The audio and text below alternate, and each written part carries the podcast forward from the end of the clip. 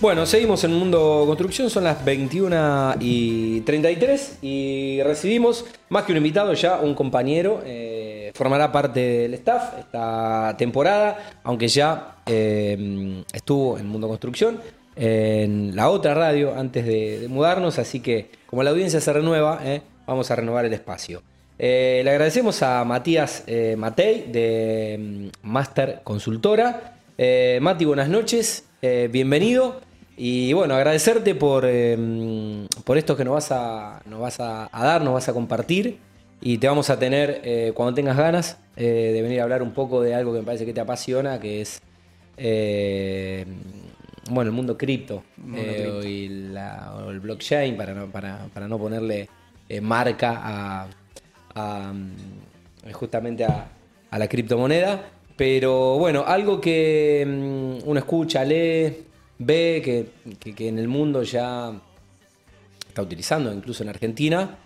Pero no es que no le demos bola, pero quizás no tenemos el tiempo o la dedicación o no somos tan curiosos como vos como para realmente informarnos porque va a ser, eh, eh, yo creo que más, más temprano que tarde, el, futuro de- del dinero.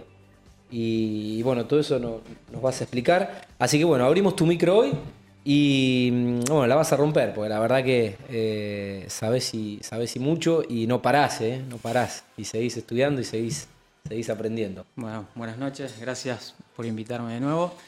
Mira, vos lo dijiste, o sea, si, si nos vamos al año 90, ¿te acuerdas cuando nace Internet? Sí. Imagínate que en el 90 yo te, te contara que te digo, mira, vas a- vamos a poder hacer streaming, vamos a poder hacer canales de YouTube, Spotify, WhatsApp, Facebook, Instagram, eh, jugar por juegos en red.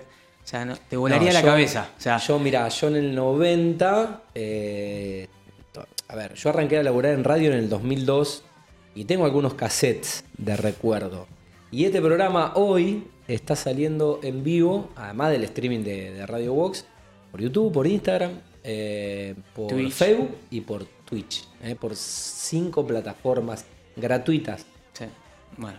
Entonces, el mundo blockchain, como dijiste, o el mundo cripto, o sea, si bien nace un poco en el año, o sea, hace 13 años, eh, digamos, de la mano de Bitcoin, es inevitable. O sea, tarde o temprano Iba a pasar. lo vamos a tener que usar, nos vamos a tener que sumar. O sea, no es un- una, una opción, una No es elección. opcional, no hay que O sea, resistirse. es inevitable, o sea, es cuestión de tiempo, quizás, eh, a ver, eh, es disruptivo en muchos aspectos, pero o sea, nace con Bitcoin y quizás hoy un poco el tema es, para empezar a, a- a Sí. dar a conocer esto, es, es tratar de Bitcoin que fue, digamos, un gran, para mí uno de los, un gran invento, o sea, fue Claro. pensado hace mucho tiempo y, Sí. y fue creado para justamente un sistema de dinero, aunque contrario a lo que piensan todos, el más seguro del mundo. Así como te digo, el más seguro del mundo. Bien, ahora vamos a, vamos a, a- a profundizar. Eh, pero bueno, eh, la idea también es eh, darle relación y, y aplica, bueno, el dinero aplica a todo. Y es, es- es un sistema de dinero. Y bueno, países como España, que quizás todavía eh, no esté la regulación en todos los países, pero sí eh, ya empieza a ser moneda de, de pago eh, en algunos países eh, para los desarrollos Sal- inmobiliarios. Salvador ya es moneda de curso legal, o sea, hay países que ya están legislándolo, están, digamos, están en distintos estados de las cámaras, o sea, Brasil de hecho ya pasó por Cámara de Diputados y, bueno, veremos ahora con el cambio de gobierno, compró 24.000 cajeros para implementar en todo Brasil y va a ser Bitcoin, digamos, moneda junto al real. Impresionante. Y algo que vi que, bueno, yo creo ya lo hablamos en tu otra visita, es que mm, va, va a ser eh, muy democrático, porque por ejemplo, en lo que hace a la industria de la construcción, un joven ahorrista que quizás no tiene 100 mil dólares para comprarse un piso en Marbella, en España, sí, si tiene 5 mil o 10 mil euros, puede comprar metros cuadrados, pagar con cripto y A partir de 100 euros. a partir de 100 Te euros. puedes comprar en, hoy en España, 100% legislado, una porción de una propiedad. En Tulum, en Miami, en Valencia, en Barcelona. Hay múltiples páginas en todo el mundo. Eso se llama tokenización. Comprar un tokens a partir de 100 o- dólares o 100 euros. Entonces te baja el umbral de inversión.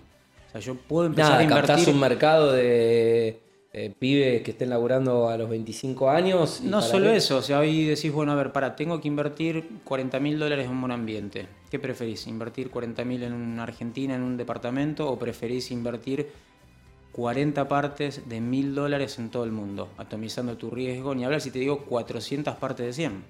Tendrías 400 ingresos atomizado, diversificado en distintas economías, en distintos países, en distintas estacionalidades. O sea, baja el umbral y permite empezar a aportar desde poco sin tener condiciones no solo económicas altas, sino calificar o tener un crédito y, ya, o sea, invertís y ya lo tenés. No tenés que esperar ni siquiera un desarrollo. Sin duda. Bueno, nos vamos a meter un poco eh, para eh, empezar a entender todo esto. Em, ¿Qué hace que el Bitcoin em, sea único y diferente a otros sistemas financieros? Esto digo yo, es, es, el sistema, a ver, fue pensado para eh, ser 100% seguro. O sea, por la gente diría, ¿por qué 100% seguro?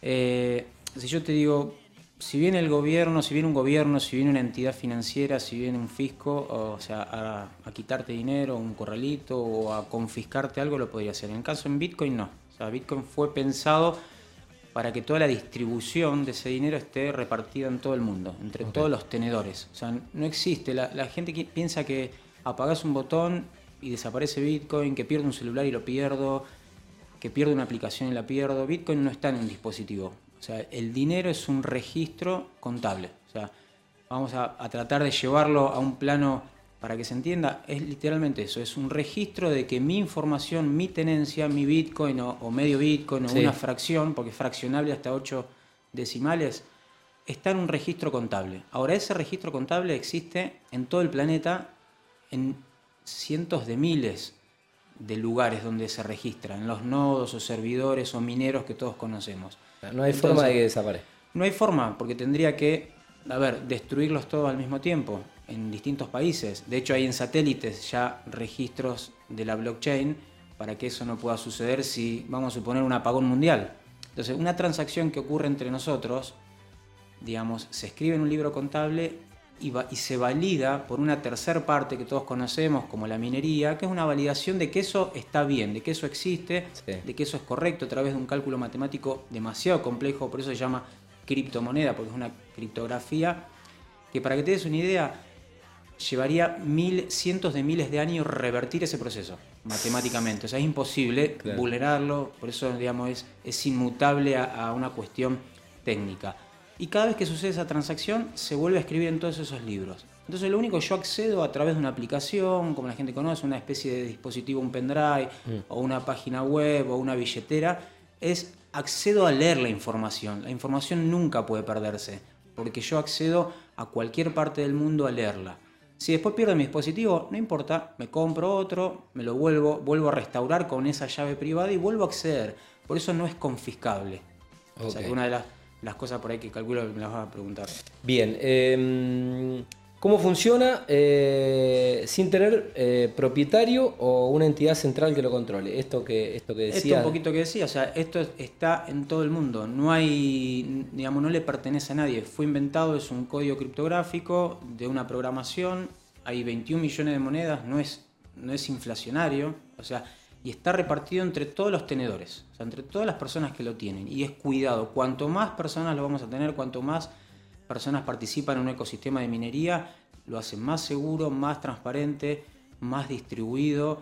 A medida de esto que va a ir creciendo, se va a ir evolucionando, por más que lo legislen, lo regulen, quizá va a dar confianza a otros países que están más acostumbrados a, confiar en un banco o a una entidad financiera, no tanto como acá, le va a dar ese marco. Pero a medida que avance el tiempo, cada vez lo hace más seguro. Em, ¿Cómo se regula la cantidad de circulación y cómo es predecible su emisión? Cuando nace en el, digamos, 13 años atrás, o sea, fue escrito en el código que se van a emitir 21 millones de monedas. ¿sí? ¿Por qué se llama minería? Porque en realidad extraigo ese código de, esta famosa blockchain, por eso se llama minar. Y esa es la emisión total. No es como el peso argentino, no es como el dólar que hay emisión monetaria y genero y genero emisión. Solamente van a existir 21 millones de monedas. Actualmente hay 19 millones y medio emitidas y el resto que queda por minar se va a terminar de minar en el año 2140.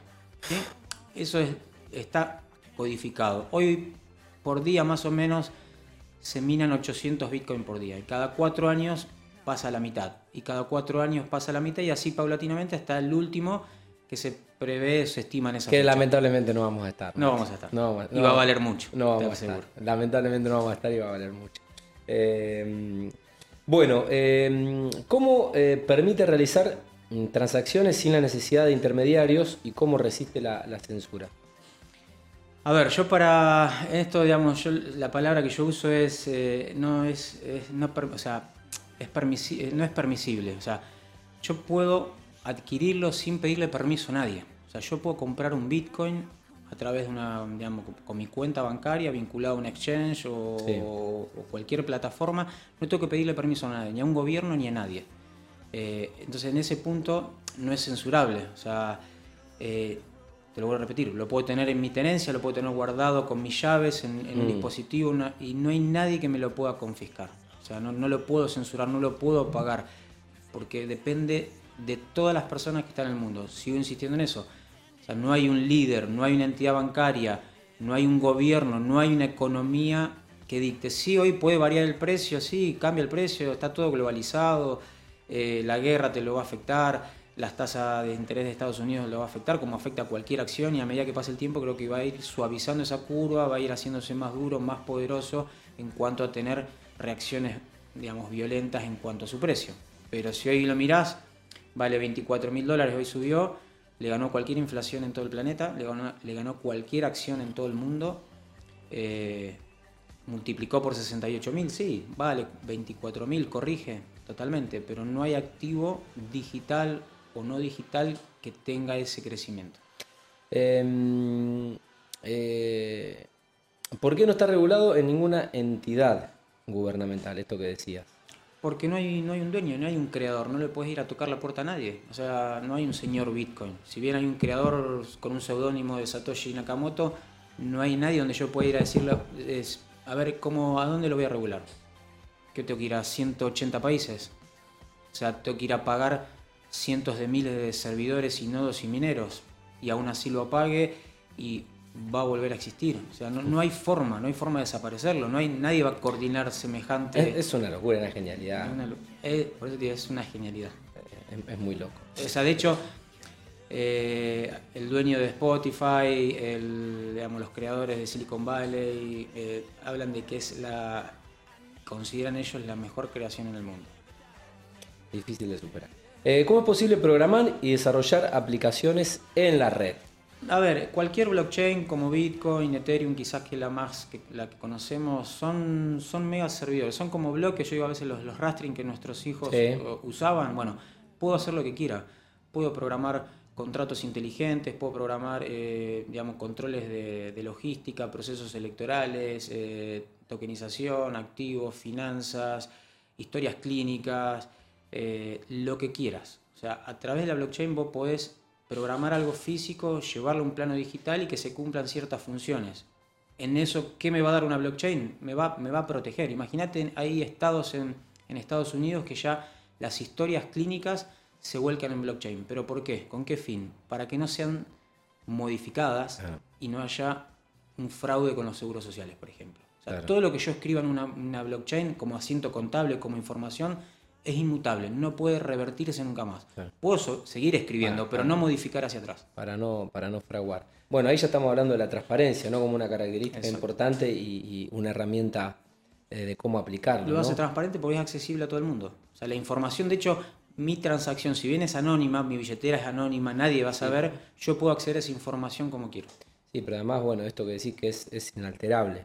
Eh, bueno, ¿cómo es posible verificar y asegurar la integridad de las transacciones en la red, por ejemplo, de Bitcoin?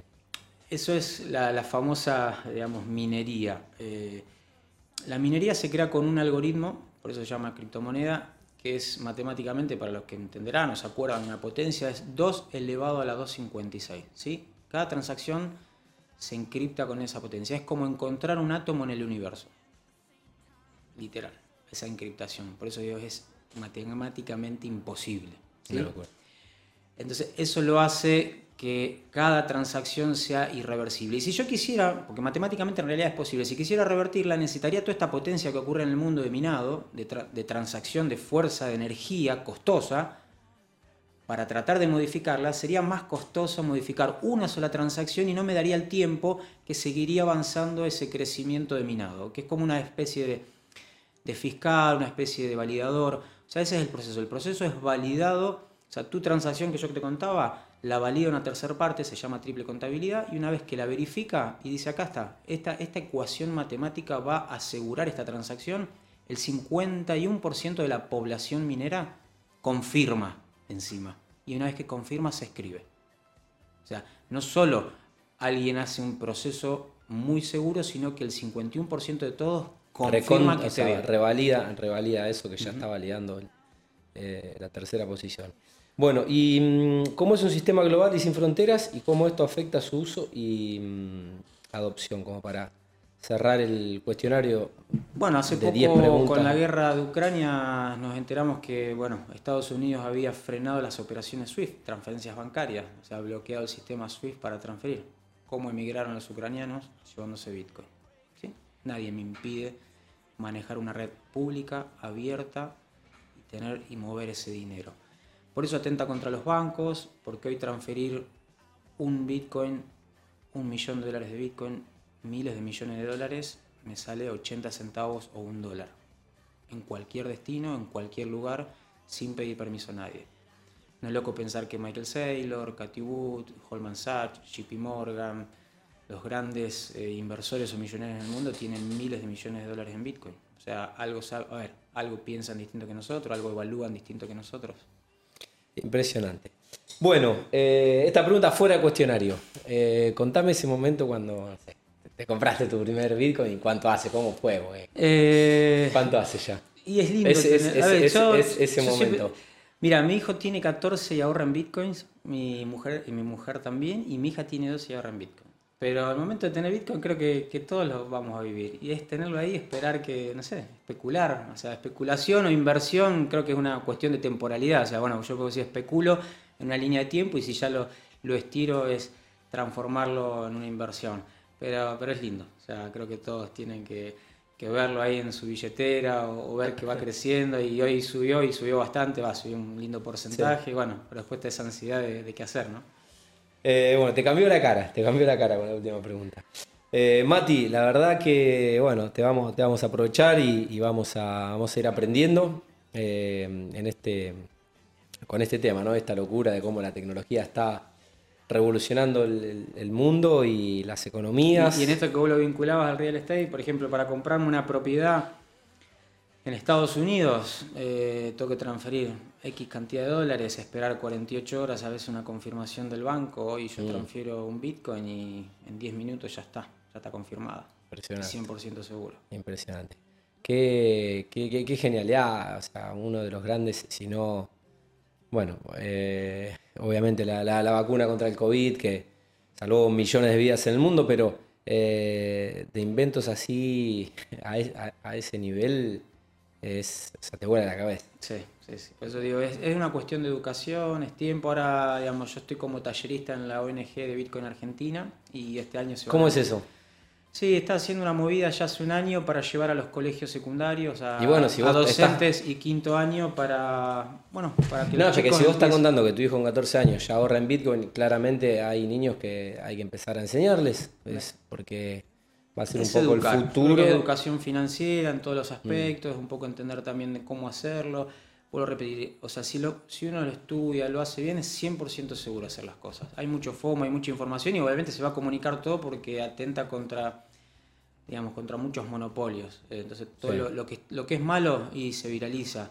Pero es, hay, si uno se educa, lo hace bien, tranquilo, de forma segura. De hecho, Salvador lo usa para ir al kiosco, pagar un almacén, pagas con Bitcoin.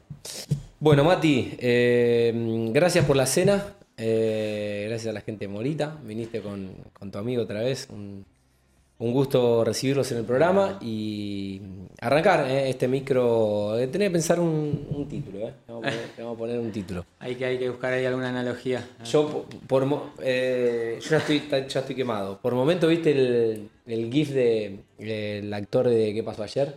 Cuando le tiran toda la, le tiran todas las ecuaciones, los símbolos y todo. Pero bueno. Eh, la verdad que lo explicaste, lo explicaste muy bien, lo bajaste al llano. Eh, buen fin de semana largo y muchas gracias. bueno, volvés cuando quieras. Dale, ¿eh? muchas gracias. Bueno, Matías Mate con el micro. Matías asesor financiero, pero bueno, especialista. ha hecho A ver que ahora se me fue. Eh, diplomado, di- diplomado, diplomado. Bueno, todo. eh, se, se- se quemó los ojos. Por eso las gafas. Eh, Master Consultora. Bueno, eh, nos queda una pausa, Juancito. Con ella cerramos eh, y nos reencontramos el próximo jueves desde las 8 de la noche en Mundo Construcción. Vamos a tener tres notas que ya están cerradas porque, bueno, no vamos a andar molestando a la gente el lunes, el martes. Así ya tenemos los tres invitados convocados para el próximo jueves. Eh, esto fue todo por hoy. Cumplimos con nuestros anunciantes y les deseamos un buen fin de semana largo de carnaval.